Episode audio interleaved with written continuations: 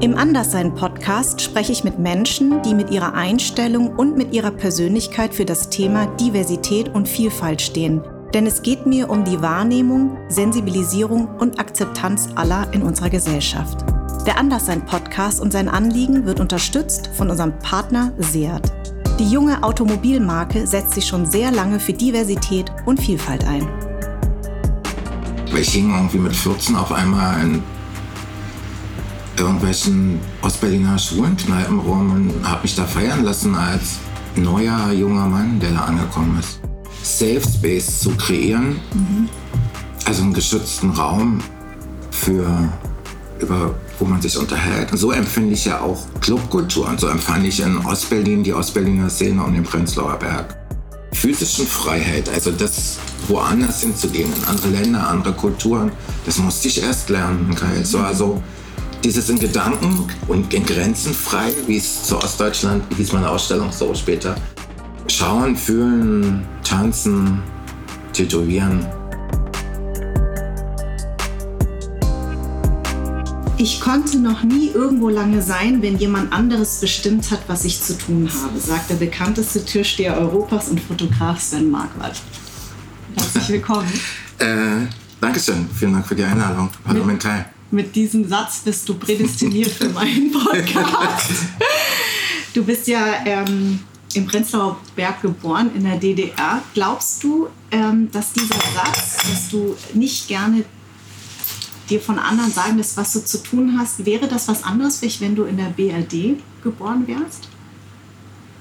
Das weiß ich nicht. Aber nee, ich glaube, das hat was diese, so die Sozialisierung ist natürlich auch bestimmt von der Gesellschaftsform. Es war damals eine Diktatur. Und was wäre, wenn? So eine Frage finde ich immer ganz schwierig. Ähm, es war einfach schon immer so, aber war nicht auch unser Morgen gleich schon ein bisschen so? Ich möchte mhm. nicht in so einem kleinen Raum sein. Ja, äh, aber weißt du, ich finde das total toll. Du hast einen ganz tollen Satz. Also man muss dazu sagen, wir, wir, unsere Location war leider nicht frei. Und dann sind wir ausgewichen in ein Hotelzimmer. Da hast du gesagt, du fühlst dich mit Fremden in einem kleinen Raum nicht wohl, aber du hast einen ganz schönen Satz gesagt. Du hast gesagt, unser Thema braucht Raum. Mhm. Und deswegen sitzen wir jetzt in der Bar von Amano. Was ja, ich irgendwie total, total schön. Ich finde es auch super. Total. Also, also, hier ist der Raum eine schöne Art, also der macht eine schöne Atmosphäre da. Ich hatte ein bisschen Sorge, dass wir in so einem kleinen Zimmer sind und eine, ja, und das, das ist ein Gefühl von einengen. So, ne? Also empfinde ich so. Also nicht klaustrophobisch in dem Sinne, sondern wenn man sich wir kennen uns nicht. Ich, äh, also persönlich nicht. Mhm. Man weiß ein bisschen was von dem anderen und Vertrauen ist ja was, was, was sich im Gespräch, was, was man erarbeitet und was nicht von vornherein da sein muss. Und was ja auch ganz spannend ist, das herauszufinden, wie weit. Insofern finde ich, eine Atmosphäre zu schaffen für ein Gespräch eigentlich eine ganz wichtige Sache. Also sprichst du mir total aus der Seele. Und weißt du, was äh, das Interessante ist bei der Vorbereitung auf dich? Ähm, natürlich kannte ich dich nur als Türsteher. Ich war noch nie im Berghain, aber natürlich wusste ich, wer du bist. Ähm, Fotos von mir kanntest du auch gar nicht? Nee, und nee. dann, pass auf, aber das ist das Interessante. Ich kannte deine Fotos schon. Ah, ja. Weil ich durch Zufall in Mitte in der Galerie war mhm. und deine Fotos gesehen mhm. und fand die, die haben, also ich stand in diesem Raum und es hat mich total angezogen, mhm. diese Fotos. Ich habe das aber nicht mit deiner Person in mhm. Verbindung gebracht. Und irgendwann habe ich erst festgestellt, Mensch, das ist ja Sven Marquardt, der Sven Marquardt. Mhm. Ja? Und äh, ich habe mir auch einen ganz tollen Dokumentarfilm angeguckt mhm. über dich. Und zwar heißt der... Ähm, Schönheit und Verhältnismäßigkeit. Schönheit und Verhältnismäßigkeit. Also Beauty and Mhm. Genau. Und, ähm, und da geht es wirklich nur um deine Fotografie, mhm. was ich schön finde. Und nicht mhm. so sehr um den Türsteher mhm. äh, Sven Marquardt. Und du warst ja in der DDR damals schon ein sehr, sehr guter und bekannter Fotograf. Es war eine sehr kurze Zeit, aber eine intensive Zeit, die mich, es waren meine Lehrjahre und die, die Zeit an der Seite oder die nächste Generation großer ostdeutscher Fotografen, die, die in der Generation meiner Eltern Mentoren wurden und, glaube ich, was auch geprägt haben in der, in der Sichtweise. Was ich bis heute, so wie ich bis heute auch arbeite, ich habe, ich entdecke das manchmal, meine Vorbilder ostdeutscher Fotografinnen, mhm. ähm, weil es auch weil es ganz tolle Frauen gab, gibt. Ähm, nicht alle sind noch da. Mhm. Ähm, wenn ich Fotos sehe, ich habe von einer guten Freundin von Esther Perbahn Porträts gemacht, ganz pur, also alles abgelegt und sie vor ihren Installationen hingestellt und sie war eigentlich nackt. Mhm. Ja? Und trotzdem mit Styling und dass sie toll aussieht, aber wenn ich so wie sie da sitzt, ohne ihre Rüstung, trotzdem stolz. Und dann entdecke ich manchmal, da ist jetzt die Überleitung, mhm. entdecke ich manchmal die ostdeutsche Fotografie in einer, aus dem, es gab ein Modemagazin, die Sibylla, es gab tolle Fotografin Ute Mahler, die mit Werner Mahler ja noch die Oscars-Agentur ins Leben gerufen haben. Und Sibylle Bergemann, die nicht mehr lebt, Helga Paris, die auch schon sehr zurückgezogen lebt. Dein großes Thema in der äh, Fotografie ist ja häufig Einsamkeit, Schmerz, Schönheit, Verfall. Warum? Ja, die Sache mit der Vergänglichkeit, die betrifft uns ja alle. Ja. Ne? Also aber war das schon auch damals schon oder ist das? Ich empfand, also ich empfand, empfinde auch Melancholie oder Schwarz-Weiß-Fotografien natürlich immer auch ein Stück dramatischer und schon auch eine gewisse Melancholie mitbringt. Ja, nicht als, als Makel, also als was, was ich finde ja meine Bilder trotzdem, also es, und es gibt ja auch diese Phase von, ich habe in, in, in den Jahren Ostberlins ganz viele junge Frauen fotografiert. Ja? Und dann später, seit 2007 oder so, jetzt fast gar nicht mehr sein. Es ist ein Auftrag und jetzt mhm. wieder gerade ein bisschen mehr. Mhm. Was auch immer das mit, mit meiner Entwicklung zu tun hatte, also als, als Fotograf, als Mann mit, in der Gesellschaft, da gibt es sicherlich von der Ostberliner Zeit eine ganz große Spanne bis heute. Jetzt weiß ich nicht, ob ich mich mit der Frage, mit der Antwort ein bisschen verzettelt habe. Das ist ähm, nicht schlimm. Kannst du die mir bitte nochmal stellen? Ja, ich habe, ähm, ob das immer schon dein Thema war, also auch damals, das, äh, die Vergänglichkeit, von der du jetzt Ich bin auf Schönheit und Vergänglichkeit in meinem ersten Seminarjahr an der Ostkreuzschule als Dozent. Mhm. Arbeite ich da auch konzeptionell, was ich mehr und mehr in den letzten Jahren als Fotograf mache, gemacht habe. Und ich habe für ähm, die Seminarteilnehmer ein Thema gesucht und das habe ich Schönheit und Vergänglichkeit genannt. Mhm. Und die Dokumentarfirma Anne-Kathrin Händel ist eigentlich dann dazugekommen. Die hat mitbekommen, was ich da mache. Und ich habe eine Frau, die ich zu Ostberlin-Zeiten vielleicht sowas wie meine Muse Deine war, Muse, mein genau. Lieblingsmodel. Unfassbar die schöne Frau immer noch. Die Dominik, ja. Wahnsinn, mhm. wirklich. Ich, hab, ich wollte die nochmal fotografieren, aber ich wollte sie so fotografieren, das erzähle ich ja auch in ihrem Filmstück mhm. mit, mit ihr zusammen und als dritte Person mit dem Robert. Ähm, die du auch fotografiert hast. Ja, mhm. aber auch ganz, ganz früher und später ja dann irgendwie nicht. Ich wollte, mit Dominik, ich wollte Dominik nochmal fotografieren, dass sie eben immer noch eine tolle, schöne Frau ist mit diesen schön. 30 Jahren, die dazwischen War, Und das sieht man überhaupt nicht. Mhm. So was Reinliches. Also mhm. am Anfang sieht man sie ja nicht, weil sie hinter dieser, dieser Frisur versteckt ja. ist. Und dann, als du sie fotografierst und man sieht sie, ich konnte es gar nicht fassen, wie mhm. die Frau noch aussieht. Ja? ja. Ähm, das ist ja eh so ein Thema. Schönheit, Vergänglichkeit ist ja sowieso sehr aktuell, ja, weil du weißt ja, wie unsere Gesellschaft geprägt ist. Deswegen fand ich das eigentlich ganz schön. Und ähm, ich musste so lachen, weil du irgendwann gesagt hast, auch, dass du gerne dich auf Friedhöfen begibst gibst. Das ist eine Gemeinsamkeit zwischen uns. Ich habe mal am Friedhof gewohnt, mhm. sehr zum Entsetzen meines Vaters, mhm. weil Vietnamesen sind sehr abergläubisch. Die haben dann immer Angst vor Geistern mhm. und so. Aber ich fand das wahnsinnig schön. Ich, ich fand das war, ich habe am jüdischen Friedhof gewohnt. Das hatte so was ganz In Weißensee? Nee, in München damals. Ah, ich bin okay. ja in München groß geworden. Ah, stimmt. Das ist ja auch irgendwie, ja, okay. Genau. Und, äh, und irgendwann, als ich hierher gekommen bin, habe ich mir Friedhöfe gesucht und ich gehe da sehr gerne spazieren. Mhm. Also deswegen, ähm, ich finde auch Vergänglichkeit, wir, wir, wir setzen uns ja sehr wenig damit auseinander. Also gerade in der, in der deutschen Kultur ist das ja, in der, in der asiatischen Kultur wird ja sehr viel mit dem Tod und über Vergänglichkeit, da wird viel mehr das auch zelebriert. Ja? Mhm. Ähm, und ich finde schon, dass das ein Thema ist, dem man sich äh, nicht nur annähern sollte, sondern dem man auch annehmen muss. Mhm. Und deswegen fand ich das eigentlich ganz gut, zumal wir jetzt in einer Zeit leben, in der wir merken, wie schnell sowas sein kann. Mhm. Ähm, in der Pandemie. Und da hast du auch einen ganz tollen Satz gesagt. Das war eigentlich mein Ursprungseingangssatz für dich. Dann habe ich aber den anderen gefunden, mhm. weil ich den viel schöner fand. Du hast über das Jahr 2021 gesagt, es stand nicht so viel im Kalender und das ist neu, das ist völlig neu, diese Auseinandersetzung mit der Zeit. Auch die Frage, wie viel einem noch bleibt. Mhm. Die Frage stellt sich natürlich sowieso mit dem, wenn man Ende 50 ist, nächstes Jahr die 50 nicht mehr hat.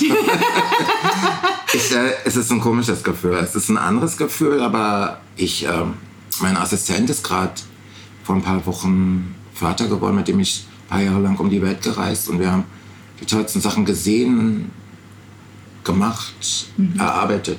Der ist jetzt gerade Vater geworden und da freue ich mich total. Und also das ist so ein, aber daran spürt man auch nochmal seine eigene Vergänglichkeit. Also ja. der eine schwappt über die Ende 50 rüber und der nächste ist geboren. Ja. Also und so ist es ja schon immer gewesen. Das ja. ist eigentlich was ganz Tolles, was ein so ein Moment von Sentimentalität, aber auch Freude mitbringt.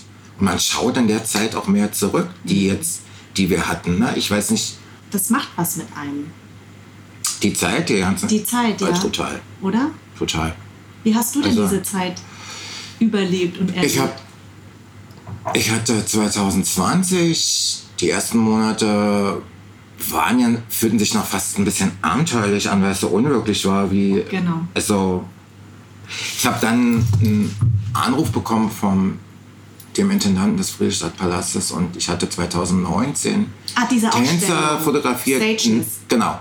Wunderschön. Ich, ich habe mhm. Tänzer fotografiert nach ihrem Auftritt. Mhm das war nur ein Zufall, weil ich habe mir die Show angeguckt und ich habe gedacht, ich muss irgendwas anderes machen mit meinem Team, mit den Tänzern, außer die perfekte Inszenierung, die es da auf der Bühne gibt. Mhm.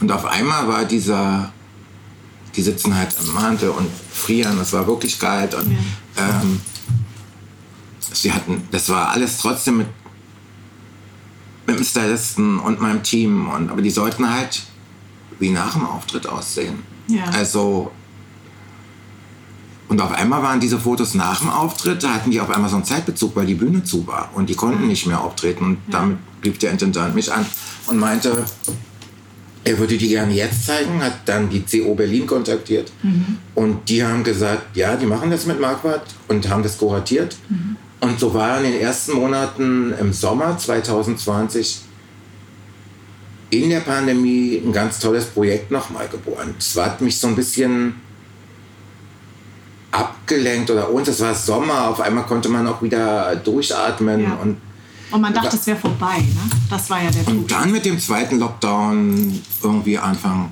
November, glaube ich, mhm. dass alles, der ganze Kulturbetrieb, der geschlossen mhm. wurde, das war. Das Bergheim war dann inzwischen Studio Berlin von der Bauhaus Collection, Ausstellung für 100. Und wie viele Künstler, die ihre Sachen nicht mehr weltweit zeigen konnten, wurde das zum Ausstellungsort. Auf einmal war alles anders. Und ich fand den Winter 2020, 2021 wirklich krass. Also so habe ich mich, glaube ich, irgendwann gar nicht, noch nie geführt, glaube ich. Mhm. Aber es ging sicherlich uns allen so und ähm, es war eine anstrengende Zeit. Aber, also das ist, mag jetzt klischiert klingen, ähm, ist das, kann ich, oder ich möchte das gerne so fragen, du hast ja sozusagen ein Eingesperrtsein ja schon erlebt, in einer gewissen Hinsicht. Erlebt man das dann anders? Nee, ne?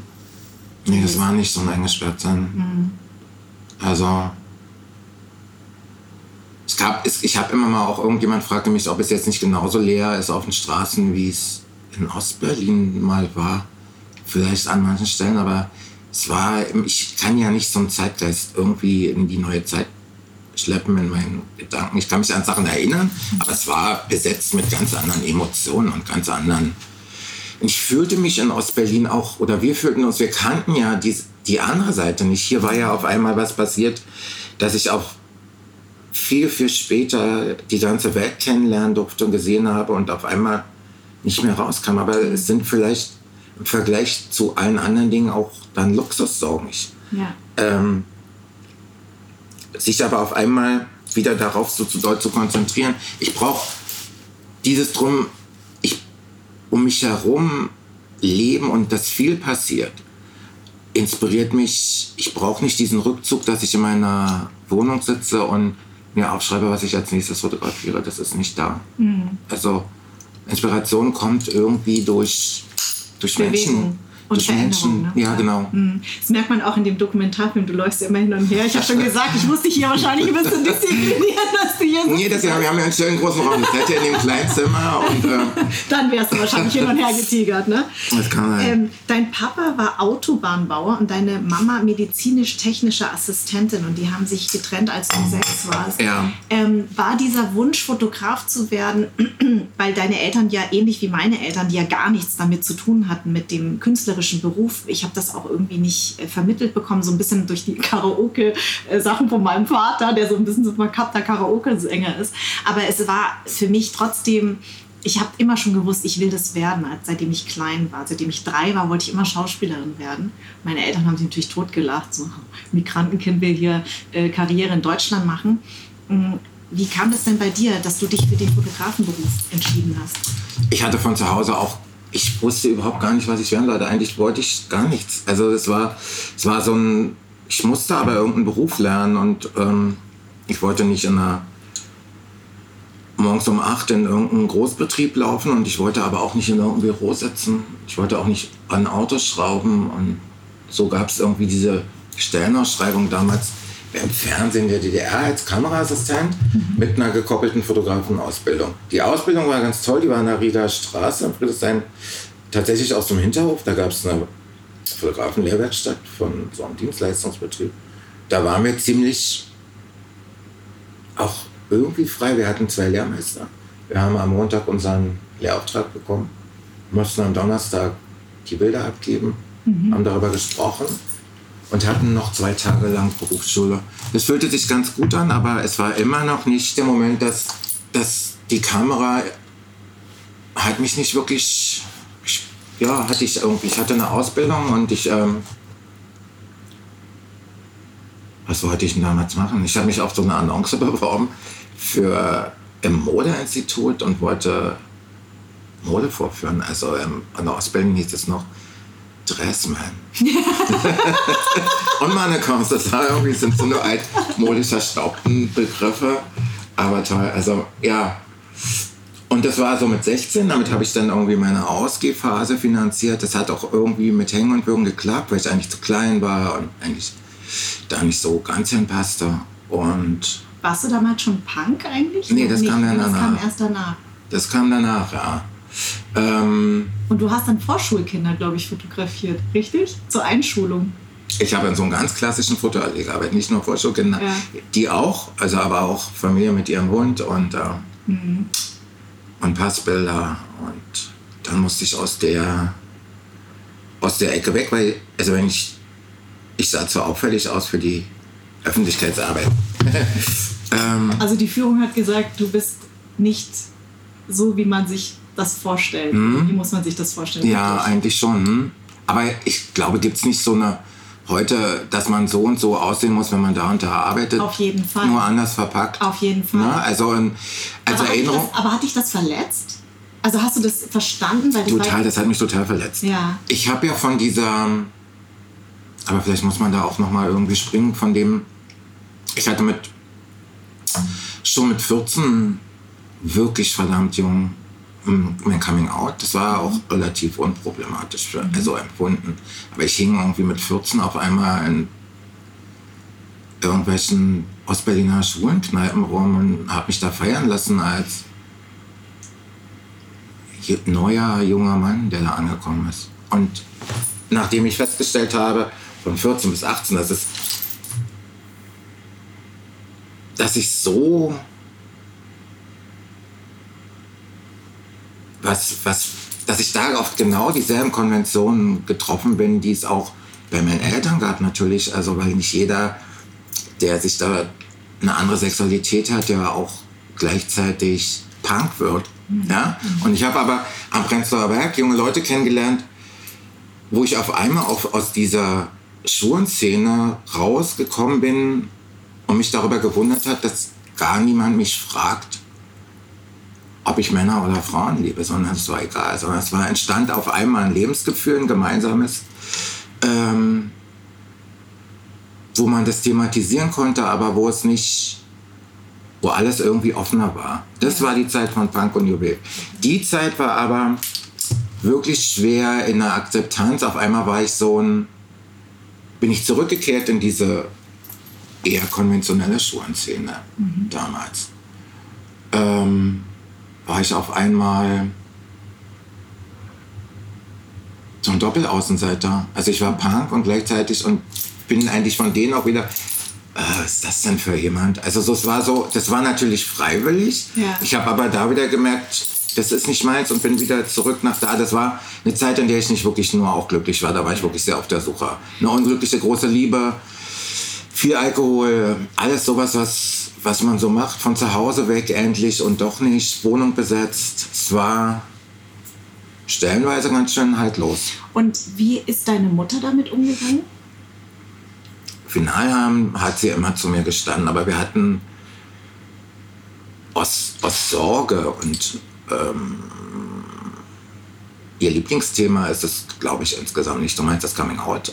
Coming oder überhaupt? Oder ja. Punk? Das ja, war für beides. sie. Ich glaube, ich weiß nicht, ob das Punk sein weil es so doll nach außen präsentiert wurde und ein größeres Thema war. Für, für die Nachbarn. Man ja. weiß nicht, wie wäre das in München gewesen? Wahrscheinlich auch genauso. Oder? Es wäre genauso gewesen. Also, das war ja diese Krufti-Zeit, in der ich groß geworden bin. Mhm. Und dann diese Acid-Hauszeit, in der man diese breiten Sachen getan mhm. hat. Aber klar, und gerade München, das was ja sehr konservativ ist. Auf jeden Fall. Und das ist auf jeden Fall ein Thema. Ich denke, bis heute ist natürlich Berlin eine Stadt, in der viel mehr möglich ist als irgendwo. Ja? Also, und das war aber auch schon zu Zeiten Ostdeutschlands so, dass alle nach Berlin gezogen sind, auch von außerhalb. Ähm, ob es jetzt eine Künstlerszene war oder eine Schulenszene, alle, die in ihren kleineren Städten auch Angst hatten vor irgendwas, berechtigt oder unberechtigt, wollten ein Stück freier sein, leben und denken. Mhm. Was natürlich eine Großstadt immer auch mit sich bringt, ein Stück mehr Anonymität. Ähm, und auch ein Stück mehr Freiheit, manchmal vielleicht auch ein Stück mehr Einsamkeit, aber ja, ich glaube, das ist so dadurch eigentlich egal, ob das in, in, in Ostdeutschland passiert ist oder mhm. in Wuppertal. Und das stimmt. Und ähm, da mein Thema ja anders sein ist, hattest du denn eigentlich Kannst du mit dem Begriff überhaupt was anfangen? Ich habe über den Begriff, ich habe ich hab auch gedacht, wie du auf den Begriff gekommen bist für deinen Podcast, ja. was das für dich bedeutet. Und äh, ich. Kann ich dir gleich sagen, ha? wenn du möchtest. Aber sag du gerne erst.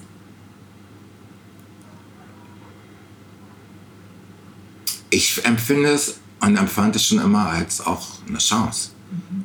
etwas zu machen, zu sagen, zu anzuecken, ähm, daraus zu lernen, stolzer zu sein und ja, und auch bestimmt feinfühliger anderer Antennen ein Stück weit mehr zu haben. Deswegen, ich habe es nie für mich, ich habe es so vielleicht auch nicht definiert, vielleicht mal so mit 18. Aber ich war irgendwie immer ich fand das immer irgendwie auch toll. Das Anderssein. Finde ich super. Also ich sag dir, wie ich auf diesen Begriff kam. Ähm, mir ist irgendwann bewusst geworden, dass ich ja, als ich geboren wurde, ich bin in Darmstadt geboren. Äh, meine Eltern kamen 69 in den Westen, weil sie damals im, im nicht vereinigten Vietnam kamen sie aus dem Süden, da konnten mhm. wir ganz normal ausreisen. Also ich bin kein Boat People Kind, ich bin deswegen auch im Westen geboren. Aber es gab sehr viel wenig Asiaten Mhm. Ich habe nicht gewusst, dass ich eine Asiatin bin. Mhm. Ja, das weißt du ja als Kind nicht. Du guckst ja nicht in den Spiegel und sagst, ah ja, ich bin asiatisch. Und ich habe irgendwann dann gemerkt, dass irgendwie, dass ich anders bin. Also, dass die anderen mich zu etwas anderem gemacht haben da mir das zum ersten Mal so bewusst Zu einem Zeitpunkt im, im, im so Kindergarten, mit, so mit vier, genau, mit mhm. vier im Kindergarten, dann auf der Straße, dass Leute mich auf meine Haarfarbe und auf meine Mandelaugen ansprachen. Ich habe jetzt überhaupt nicht gewusst, wovon sie reden. Und auch zu dem Zeitpunkt bin ich auch nach Vietnam gefahren mhm. und habe, ähm, meine Mutter ist sozusagen zurückgekehrt nach dem Krieg und hat ihre Familie besucht. Und da habe ich plötzlich auch gemerkt, ich bin ganz anders, weil ich spreche nicht besonders gut Vietnamesisch. Meine Mama hat immer geweint. Ich habe meine Verwandten zum ersten Mal gesehen. Ich habe ein völlig zerstörtes Land mit lauter Kriegsopfern gesehen. Und dieser Begriff des Anderssein hat mich seitdem begleitet, dass ich sehr, sehr lange nicht wusste, wohin ich gehöre. Ich gehöre irgendwie nicht richtig nach Vietnam, ich gehöre aber auch nicht richtig hierher. Und das hat, ich habe als Jugendliche, das struggelt man ja eh mit seiner Identität, aber das hat mich sehr, sehr beschäftigt, schon sehr früh. Immer dieses ähm, auch aus, also auch bei Klassenfahrten, ich hatte einen vietnamesischen Pass, der handgeschrieben war. Ich wurde mhm. bei der Grenze immer rausgezogen, was natürlich einem 14-jährigen Teenager total unangenehm ist, weil du willst ja so sein wie deine Freunde. Und irgendwann, ähnlich wie du, habe ich begriffen, dass anders eine Chance ist. Mhm. Ich kam in Clubs besser rein, mhm. die Türsteher haben mich von hinten schon erkannt, haben mich reingewunken, mhm. haben mich niemand nach meinem Ausweis gefragt. Das war so mit 16, 17.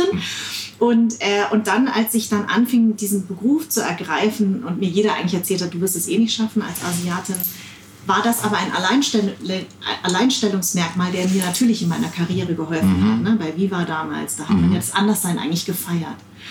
Und ähm, also ich habe sozusagen begriffen, dass, dass das Anderssein eine Chance ist, ähnlich wie du sagst. Ein, eine Viva war in den 90ern und aber eigentlich ja auch schon fast total avantgardistisch, dass man so einen Cast gemacht hat, ne? Mit genau. Leuten wie dich und, und äh, Mola, genau. Adebisi und äh, genau. Äh, ja, und das, das, genau. Und das war eben genau das, was das so, was Viva hatten uns eine Tür natürlich geöffnet, dass wir anders sein durften. Mhm. Aber das, das, das begleitet mich immer wieder und ähm, ich habe mich dann immer gefragt, wie fühlen sich eigentlich andere, denen man das manchmal nicht ansieht. Jetzt bist du jemand, der sehr auffällig mhm. ist. Ähm, der das vielleicht auch lebt. Ja. Wie fühlen sich andere? Und deswegen habe ich diesen Podcast angefangen, weil ich einfach neugierig bin und ich kreiere sozusagen ein Safe Space, wo sich zwei Menschen unterhalten können, ohne dass eine, von außen jemand dir sagt, wie, was, weshalb und kommentiert, sondern wir beide unterhalten uns und erreichen hoffentlich andere, die dann darüber nachdenken, die vielleicht das ähnliche Thema haben. Du begreifst es als Chance. Es gibt Gäste, die haben damit sehr gestruggelt und deswegen finde ich das total wichtig, dass man über das Anderssein spricht und bin auch der Überzeugung, dass viele, wenn die ganz tief in sich hineinschauen, dass jeder eigentlich anders ist. Mhm. Ja. Manche offensichtlich, manche nicht offensichtlich. Na, sowieso ja. Und also ich denke, dass ganz, ganz viele darüber gar nicht irgendwie nachdenken. Aber mhm. das ist ja eigentlich Individualität, also dass jede Persönlichkeit anders und damit ja besonders ist. Genau. Und manch einen interessieren einen mehr. Aber den Begriff, den du gerade gesagt hast, oder die zwei Begriffe, Safe Space zu kreieren, mhm. also einen geschützten Raum für, über, wo man sich unterhält. Und so empfinde ich ja auch Clubkultur. Und so empfand ich in Ostberlin die Ostberliner Szene um den Prenzlauer Berg. Mhm. Einen Freiraum für Leute, die anders denken, mhm. aussehen. Also das nach außen noch zeigen, das ist ja nicht so das war ja auch eine Form von Revolution oder ist zu sagen, nee, ich möchte mich auch durch mein Aussehen abgrenzen, nochmal von der, von, der, von der Norm. Inzwischen, ja, und das empfinde ich was, was, was ich nach dem Fall der Mauer dann in der Clubkultur gefunden habe, mhm. diesen Safe Space, mhm. eigentlich den geschützten Raum. Und das finde ich ist was ganz Wichtiges, das zu erhalten. Und also zu, ja, auch für die Generation, die jetzt feiern kommen, die in diese Stadt ziehen, die ähm,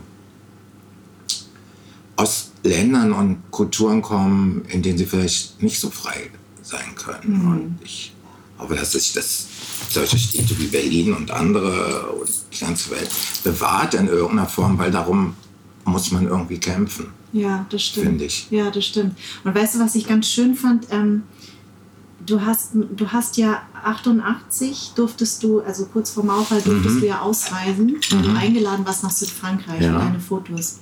Und dann bist du aber nur bis nach Kreuzberg gekommen, stimmt Ja, ich bin 30 Jahre später, ich war 2019 in Aal nochmal ja. mit Fotos und ostdeutschen Fotografen. Eine Ausstellung 30 Jahre später bin ich tatsächlich da angekommen.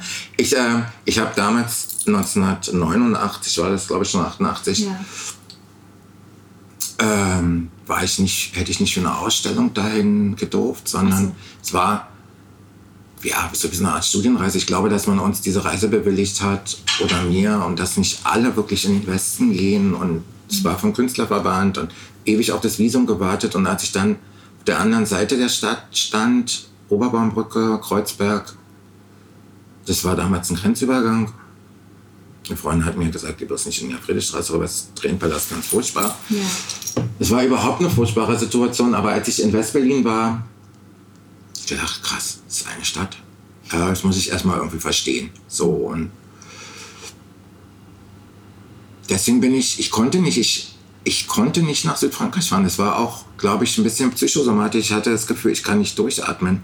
Ich musste den Begriff, und das darüber ich in den letzten Jahren auch nochmal nachgedacht, der physischen Freiheit, also das woanders hinzugehen, in andere Länder, andere Kulturen, das musste ich erst lernen. Okay? So, also dieses in Gedanken und in Grenzen frei, wie es zu Ostdeutschland, wie hieß meine Ausstellung so später, ein sehr schöner poetischer Titel.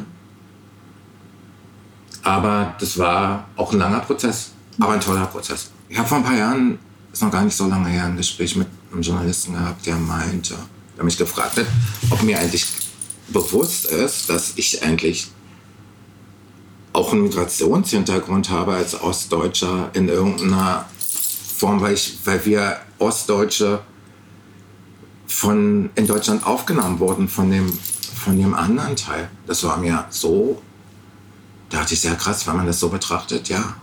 Tatsächlich hat das für ganz, ganz Millionen von Menschen, ganz viele, den Verlust einer eigenen Identität bedeutet. Mhm. Und ich habe mich da irgendwie auch auf eine Suche gemacht in dieses wiedervereinte Deutschland. Und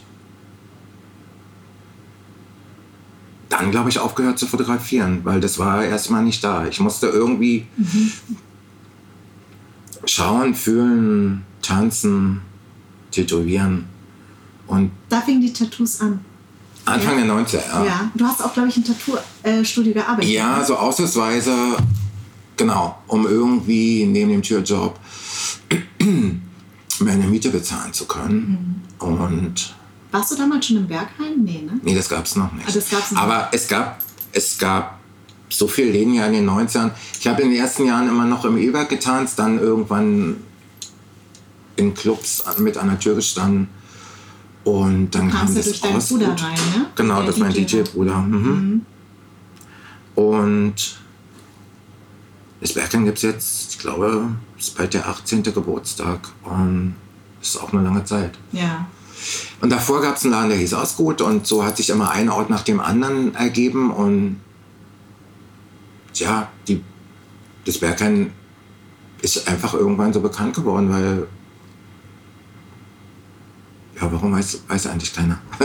also, das ist ein toller, das ist, es geht um Musik, es geht um Feiern, es geht um, aber es geht, glaube ich, auch um Zeitgeist und Lebensgefühl und viele neue Wege, die ja auch ein Club bestritten hat, wie Stadtballett auftreten zu lassen oder Oper, ne? Eine Oper ganz zum Anfang damals. Ja. Ach, was machten die denn? Also ja. so, und es hat, die Geschäftsführer hatten da schon irgendwie tolle neue Wege und das hat funktioniert. Aber glaubst du nicht auch, dass das Berghain so bekannt geworden ist, auch durch dich? Nee. Durch die? Nee? Mm -mm. Es hat mich mit irgendwie, glaube ich, an die Oberfläche mitgespürt und ähm, aber so viele andere eben auch. Es ist ja, es arbeiten so viele Leute da, aber in der Wahrnehmung in der Öffentlichkeit ist es ja immer, ist ja immer irgendwo neben irgendeiner unter über einer Überschrift irgendwie immer auch nochmal mein Gesicht, ob nun so oder da oder ja. zum Lachen oder das oder ich, ja. Aber vielleicht ist es auch schlimmer, wenn gar keiner mehr irgendwas irgendwann schreibt oder ich weiß es nicht, ja. wie sich das anfühlen wird. Ja, mal gucken. Ich bin im Moment gerade tatsächlich auch äh, so ein Stück noch auf der Suche. Sollte man vielleicht immer? Ja, wollte ich gerade sagen. Ja. Also waren so viele Nee, eigentlich habe ich fürs nächste Jahr auch schon Ideen und alles, eigentlich so alles gut. Ich kann mich mit so vielen Sachen, die, wie du bist, das, ich kann mich damit total identifizieren. Was ich ganz, ganz, ganz schön und toll finde, ist, dass du eben auch sagst, dass du eben gerne auf der Suche bist. Weil ich glaube, wenn man aufhört, neugierig zu sein oder neugierig, dann dann weiß ich nicht, dann, also glaube ich, dann ist das Leben vorbei, weil so ist es bei mir auch. Ich hatte einfach auch nichts mehr zu sagen. Mit mhm. dem Satz konnte ich mich auch identifizieren, dass du das über deine Fotografie mhm. kurz nach Mauerfall gesagt hast. Ich habe ähm, ja auch ähm, irgendwann aufgehört bei Viva, dann wollte mhm. ich auch mhm. nicht mehr moderieren. Sehr lange nicht moderiert und habe das auch erst in den letzten Jahren wiederentdeckt für mhm. mich, weil ich gemerkt habe, ich habe ein anderes Sprachrohr und ich musste mhm. erstmal das ein andere, erwachseneres oder? Ein viel erwachseneres und auch andere Themen. Mhm. Ne? Und, ähm, und ich wollte unbedingt spielen. Also ich wollte unbedingt als Schauspielerin arbeiten und, und, ähm, und das ist, glaube ich, so das, was du ja auch vielleicht hast, dieses beides zu haben und dich, sich durch beides ausdrücken zu können, weil als Schauspielerin kann ich mich ganz anders ausdrücken als als Moderatorin. Mhm. Deswegen kann ich mich mit so vielen Sachen, wie du bist, kann ich mich total identifizieren. Deswegen wollte ich dich unbedingt als Gast haben. Weil ich gedacht habe, irgendwie verstehe ich den gut. Und das eint uns vielleicht auch in dem Anderssein, dass man das irgendwie tatsächlich als Chance sieht. Mhm. Das fand ich ganz schön, was du mhm. gesagt hast. Ja, total. Wenn du Anderssein fotografieren müsstest, wie würde das aussehen? Oder machst du das nicht sogar schon? Das mache ich. Schon, ne? Glaub schon. Also deine Ausstellung in der Galerie, das ich hat hab, mich so geflasht auch genau deshalb ich hatte gerade, ich habe gerade, ich arbeite gerade noch, also es ist so eine Endphase. Ich habe, es klingt erstmal, es ist auch ein Job, mit dem man gut Geld verdient und aber trotzdem, ich habe für eine Wohnungsgesellschaft eine Image-Kampagne fotografiert über Diversity der ja. unterschiedlichen Mieter. Ich war das erste Mal in meinem Leben im Märkischen Viertel. Mhm. Mit 110 verschiedenen Nationalitäten, die da leben. Ja. Also ich kannte das Märkische Viertel nur aus der Ferne, im Norden Berlins, Reinickendorf, aber es gibt nichts, nicht eine Schnittstelle, dass ich irgendjemand jemals begegnet bin, der da lebt. Und ähm, das war eine Location. Ich habe jedenfalls Leute fotografiert, gecastet, mit Hilfe von so in, in Märkischen Viertel mit Streetworkern mhm. und ähm, dann noch in den Gerichtshöfen im Wedding ähm, und klassischen Neubaublock in Pankow bin ich mit Leuten konfrontiert worden. Ich wusste erst nicht, ob ich den Job wirklich annehmen möchte, weil ich dachte, das klingt so sozialdokumentarisch, das ist so klassisch Ostkreuz-Agentur. Und irgendjemand sitzt vor seinem Katzenklo, das ist nicht meine, meine Fotografie. Also, es gibt tolle Ostkreuz-Fotografen, ohne Frage. Ähm, und dann habe ich mir den Klaus Stockhausen, der ist Fashion Director beim Zeitmagazin, ne, haben öfter schon mal gemacht. Wir sind einen zusammengearbeitet. Wir sind eine Generation, den habe ich mir dazu genommen und mein Fototeam mit Hair Make-up und wir haben versucht mit den Leuten einen besonderen Moment, also dass, dass sie stolz sind, wer sie sind. Und die mussten erstmal ihr klassisches ablegen. Ja. Das war eine ganz, ganz tolle Zeit. Also die hat, also Leute, die ich sonst wahrscheinlich nicht fotografiert hätte, und der erste Schwung der Bilder, dann, ich arbeite analog, dann müssen die ins Labor, dann sitze ich an der Workstation mit meinem Digitalassistent, da sind dann schon Scans fertig und wir wählen Bilder aus. Und davor war ich so aufgeregt, dass ich gedacht habe, schaffe ich das, mich in den Bildern mein, meine Bildsprache zu erkennen, also mein, mein Stil. Mit, durch mein Team ich fand ich die ersten Bilder, habe ich gedacht, wow, Mhm. Schön, wir haben das hinbekommen, die sehen toll aus. Ich wollte, dass die toll aussehen. Also ob die 80 sind oder... Ähm, das war ein, ein, Prozess und ich hätte das Woche für Woche weitermachen können eigentlich. Mhm. Ähm, dorthin fahren und mich mit denen treffen und es war für jeden nicht so viel Zeit. Aber es war immer und alle waren total glücklich danach. Das ist so ein, über dieses Clubleben hinaus waren auch Leute, die mich bestimmt überhaupt gar nicht kennen. Und im Märkischen Viertel wusste, glaube ich, auch überhaupt gar keiner, was das Bergheim ist. Ja. Und äh, außer vielleicht die Streetworker. Wie, wie haben die auf dich reagiert? als sie dich gesehen haben? Wir hatten auch ein Kamerateam dabei, weil es halt so ein Behind the Scenes gemacht ja. wurde und die haben dann gefragt, was hier gemacht wurde und ob wir einen Clip drehen oder irgendwas und total nett. Aber ja, krass, also wie viele Nationalitäten in einem Hauseingang, alle. Ob es da nicht auch mal, bestimmt knallt da auch mal. Ähm, aber es war alles ganz respektvoll und ich fand es sehr spannend. Wo kann man das dann sehen? Im nächsten Jahr wollen die eine Kampagne damit starten. Ich hoffe, ich finde Ausstellungen und Kampagnen im öffentlichen Raum immer eigentlich am spannendsten, weil ja. es die meisten Leute sehen. Ja. Und auch aus diesem Galeriekontext ist es wichtig. Und, aber nur Hochkultur, finde Plakate hinzuhängen, sowas in dem Fall wird es hoffentlich nächstes Jahr irgendwann werden. Super, da freue ich mich drauf. Du hast mal ähm, damals im, in, in der DDR gesagt, New York ist da, wo wir sind. Das war eine der Leitsprüche von euch. Ja, das war ganz schön überheblich, weil aber es war halt so, ja, irgendwie, wir konnten nicht weg. Ihr könnt uns mal. Mhm. New York ist da, wo wir sind und sind in unsere großen Ostautos gestiegen und, äh, und haben Maxen gemacht, ja. Ich, ähm,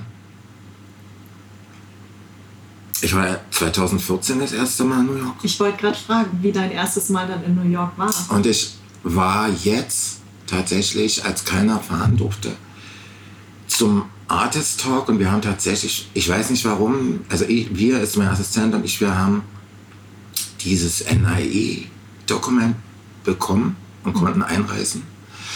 Im September, am 11. September auch tatsächlich. Nein, und oh, total krass, ja. Ist das krass. Es war und es war auch so krass, weil wir nach 18 Monaten hatte ich das Gefühl, man muss. Ich war so aufgeregt. Ich war so unsicher und so dann wurden wir auch in New York, irgendwas war nicht in dem Visa, mit dem ESTA-Visa nicht richtig. Wir wurden in so einen Abschieberaum gebracht. Oh, oh, das ist ja der Oberhorror. Wo die dann auch die Officer sitzen genau. ein Stückchen höher, ja, genau. Telefon aus, nicht sprechen. Alter Scheiße, ich habe zu meinem Assistenten gesagt, wir kommen hier nicht rein. Also, ich habe es ja gleich gesagt. Aber wir sind reingekommen, wir waren eine Woche in New York. Da, als wir reingefahren sind in die Stadt, ist es noch teurer, noch lauter, noch dreckiger. Mhm. Noch fasziniert mich diese Stadt unglaublich. Also das ist so ein, ja, hat eine ganz, ganz, ganz große Ausstrahlung auf mich. So von dem, dass man die, ich denke, Stadt saugt dann aus und spuckt dann auch irgendwo wieder hin. Genau. Und wenn man nicht aufpasst, und eigentlich ist es bestimmt nur toll, wenn man ganz, ganz viel Geld hat. Ja. Ansonsten ist es alles total anstrengend. Aber ich es ist für mich so ein Wow-Moment. Dieser Satz hat sich dann irgendwann mal. Dann war ich irgendwann da, waren wir da. Ich finde es interessant, was du sagst, weil ich das erste Mal New York war für mich. Ähm, also ich habe ich, mich hat mich hat's energetisch total runtergezogen. Runtergezogen? Ja, also ich, ich mir war es einfach zu viel mhm. und mir ist dann aufgefallen in den U-Bahnen, wie viele Leute schlafen. Mhm. Also wie fertig die Leute sind, mhm. auch von ihren drei, vier Jobs und diese mhm. Stadt. Und ich hätte mich am liebsten dazugelegt, mhm. tatsächlich. Das kann ich verstehen. Das kann, total. Mhm. Ähm, und es ist das zweite Mal New York, ich habe da gedreht, oder das dritte Mal New York.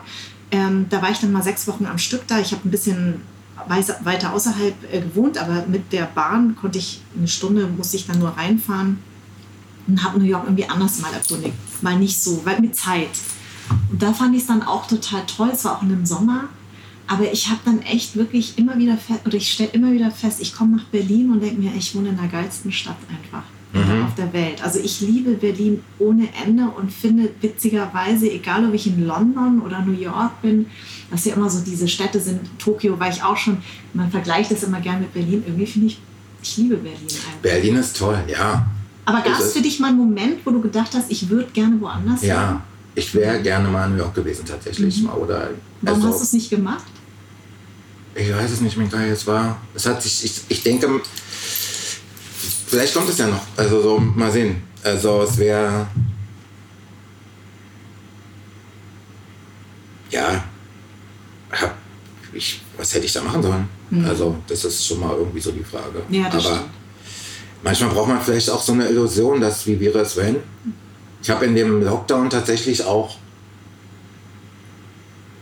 Es gibt auf YouTube so, wo Leute durch Straßen anderer Metropolen laufen. Kennst du das? Einfach nur eine Kamera irgendwo. Nee. Und dann, das hat ja den Titel Fifth Avenue, bla, Manhattan, morgens um sechs und dann läuft jemand und. Ah und das hat, da habe ich manchmal gedacht, das habe ich mir einfach auf YouTube und bin dabei eingeschlafen. ja, und habe irgendwie, glaube ich, gedacht, ich laufe mit die Straßen lang da. Ja. Es war so eine, es gibt so, so ein Fernweh und Illusion. etwas Unerreichbares bedeutet, glaube ich, nur auch für mich. Ja. Ja, vielleicht landest Aber Berlin ist, ja, Berlin ist, ich, Berlin ist, ist toll und natürlich Heimat und ich, äh, eine tolle Stadt. Mich würde natürlich interessieren, da du ja jemand bist, bist, der Berlin so gut kennt, hat sich die, hat sich die Stadt gut entwickelt? Kannst du damit. Ich glaube, also in den in 30 Jahren verändert sich ja so viel, aber ist das nicht auch was, was sich auf der ganzen Welt. Natürlich war, ist in Berlin die Situation, dass eine geteilte Stadt zusammengewachsen ist. Mhm. Ne? Ich erkenne diese Stadt, ob wir jetzt hier sind in Mitte oder am Zionskirchplatz oder in, es gibt diese vertrauten Orte und es gibt ganz viel Neues dazwischen. Das finde ich auch ganz wichtig. Mhm. Also ich, ähm, ich staune manchmal, wie wenn sich das toll kombiniert, alt und neu von der Architektur, sich ein Haus irgendwo dazwischen gedrängt hat. Erstmal scheint es so, mhm. manchmal ist es kacke, aber es ist auch auf der ganzen Welt so. Und mitunter denkt man auch, wow, also das ist dann eine neue Zeit und das finde ich total spannend. Und ähm, ja, finde ich, hat sich toll entwickelt. Das auf dem Weg. Ich glaube, ich habe es ist ja auch bestätigt durch so viele Menschen, die irgendwie in diese Stadt gezogen sind und auf einmal Berlin so eine Attraktivität bekommen hat und Interesse weltweit hier so sein zu können, der man ist und das nochmal zu versuchen, ist eigentlich ein Kompliment auch an die Stadt. Das stimmt. Also das äh, kann ja. ich bestätigen. Also das war auch mein Grund, warum ich damals aus München weggegangen bin, weil ich das Gefühl hatte, ich kann hier so sein, wie ich bin, ohne dass ich immer wieder gefragt werde, was machst du eigentlich und äh, was sind deine neuesten Projekte und dann stammelt ein Schauspieler immer gerne rum oder Schauspielerin und sagt, ja, also ich kann über das Projekt noch nicht reden. Das heißt, ich habe eigentlich keins. Ja. ja. Also und das wird in München ja sofort abgefragt. Ja, das ist ja, irgendwann habe ich gesagt, ich mache gar nichts, damit, damit konnten die Münchner gar nichts anfangen. Mhm. Ähm, und hier interessiert es einfach keinen. Mhm. Es interessiert auch keinen, ob ich jetzt im Fernsehen arbeite oder nicht. Also das ist so, ich kann irgendwie so sein, wie ich bin. Und ich bin, ich habe das Gefühl, ähm, ein Freund von mir, der ja auch so mein, mein buddhistischer Mentor ist, der hat irgendwann dann gesagt, du, hast, du bist immer so wie ein Schmetterling, du flatterst von Blume zu Blume und mhm. ich habe das Gefühl, du bist angekommen. Also du kannst dich jetzt hier so als fette Raupe mhm. niederlassen und das stimmt irgendwie. Ich bin hier tatsächlich ruhiger geworden, als ich es in München jeweils mhm. jemals war, obwohl ja die Stadt hier so pulsiert. Ich, ich, ich, aber das ist ja sicher auch eine Kombination aus, der, aus Kindern, ja, aber das war schon vor den Kindern so. Naja, und aber alles als so ein Plus der Entwicklung der Stadt und dann auch mit, mit dem Älterwerden ein Stückchen weiter, also mit dem Prozess, in dem man da sich hinein mitbegibt. Und es ist doch toll, wenn du da das Gefühl hast, angekommen zu sein, mit ja. der Stadt zusammen. Auf jeden so. Fall. Ja, ich habe halt das Gefühl, dass ich auch mich hier neu erfinden darf und es wird ja auch irgendwie diese Stadt regt, regt einen ja dazu an, eben nicht äh, stehen zu bleiben, mhm. sondern man muss weitergehen. Und ich, das ist total mein Lebensmotto sowieso. Also ähm, Veränderungen, ich liebe Veränderungen, ich mache gerne Türen zu, mache wieder neue Türen mhm. auf.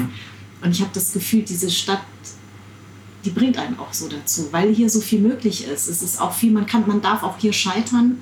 Es ist ähm, tatsächlich in so einer satten Stadt wie München war das für mich das ist nicht für jeden so nicht möglich. Und ich kenne auch viele, die wieder zurückgezogen sind, gerade mit Kindern, weil sie mhm. sagen, ich möchte nicht, dass meine Kinder hier groß werden. Das ist zum Beispiel etwas, was ich überhaupt nicht nachvollziehen kann. Ich finde das sogar ganz förderlich, dass meine Kinder hier groß werden, auch so mitten in, in, in so einer großen Ja, bevor die alle nur Petitionen unterschreiben und äh, dann können die auch gerne wieder zurückziehen. Also entweder man stellt sich dann auch komplett dem Leben, aber wenn man irgendwo anders herkommt und dann denkt, man muss es dann so machen, wie es eigentlich in einer in München war, dann funktioniert irgendwas nicht. Dann nee. muss man auch nicht hier bleiben. Das stimmt. Na? Also so. Ja. Das stimmt. Also es wäre so.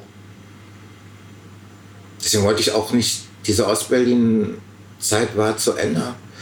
Und ich bin dann joggen gegangen und ich war aber auch nicht ein total etablierter Fotograf, der schon alles hinter sich hatte. Ich war 27 und ich habe von 82 bis 7, 89 fotografiert. Das waren sieben Jahre. Die Zeit jetzt ist viel, viel länger und viel toller. Und, aber ich bin halt trotzdem, und das hat auch eine Weile gedauert, stolz auf meine Herkunft. Mhm. Also das war ein Prozess. Zum Anfang war es nicht so viel Berlinern und äh, am liebsten am Savigny-Platz rumgesessen. Und also, ich war vom Parterrenarbeiter Benjamin-Platz, da war ich vorher auch noch nie, wo ich die Ecke tatsächlich kenne, aber ich kannte die Passagen nicht. Mit dem Schirm. Mhm. mhm genau. Es war ein ganz toller Gastgeber, so ein Buchladen. Aber es ist auch immer noch ein bisschen so, dass es sind da Leute wohnen, ich habe bestimmt alle, habe gar nicht mitbekommen haben, dass die Mauer gefallen ist.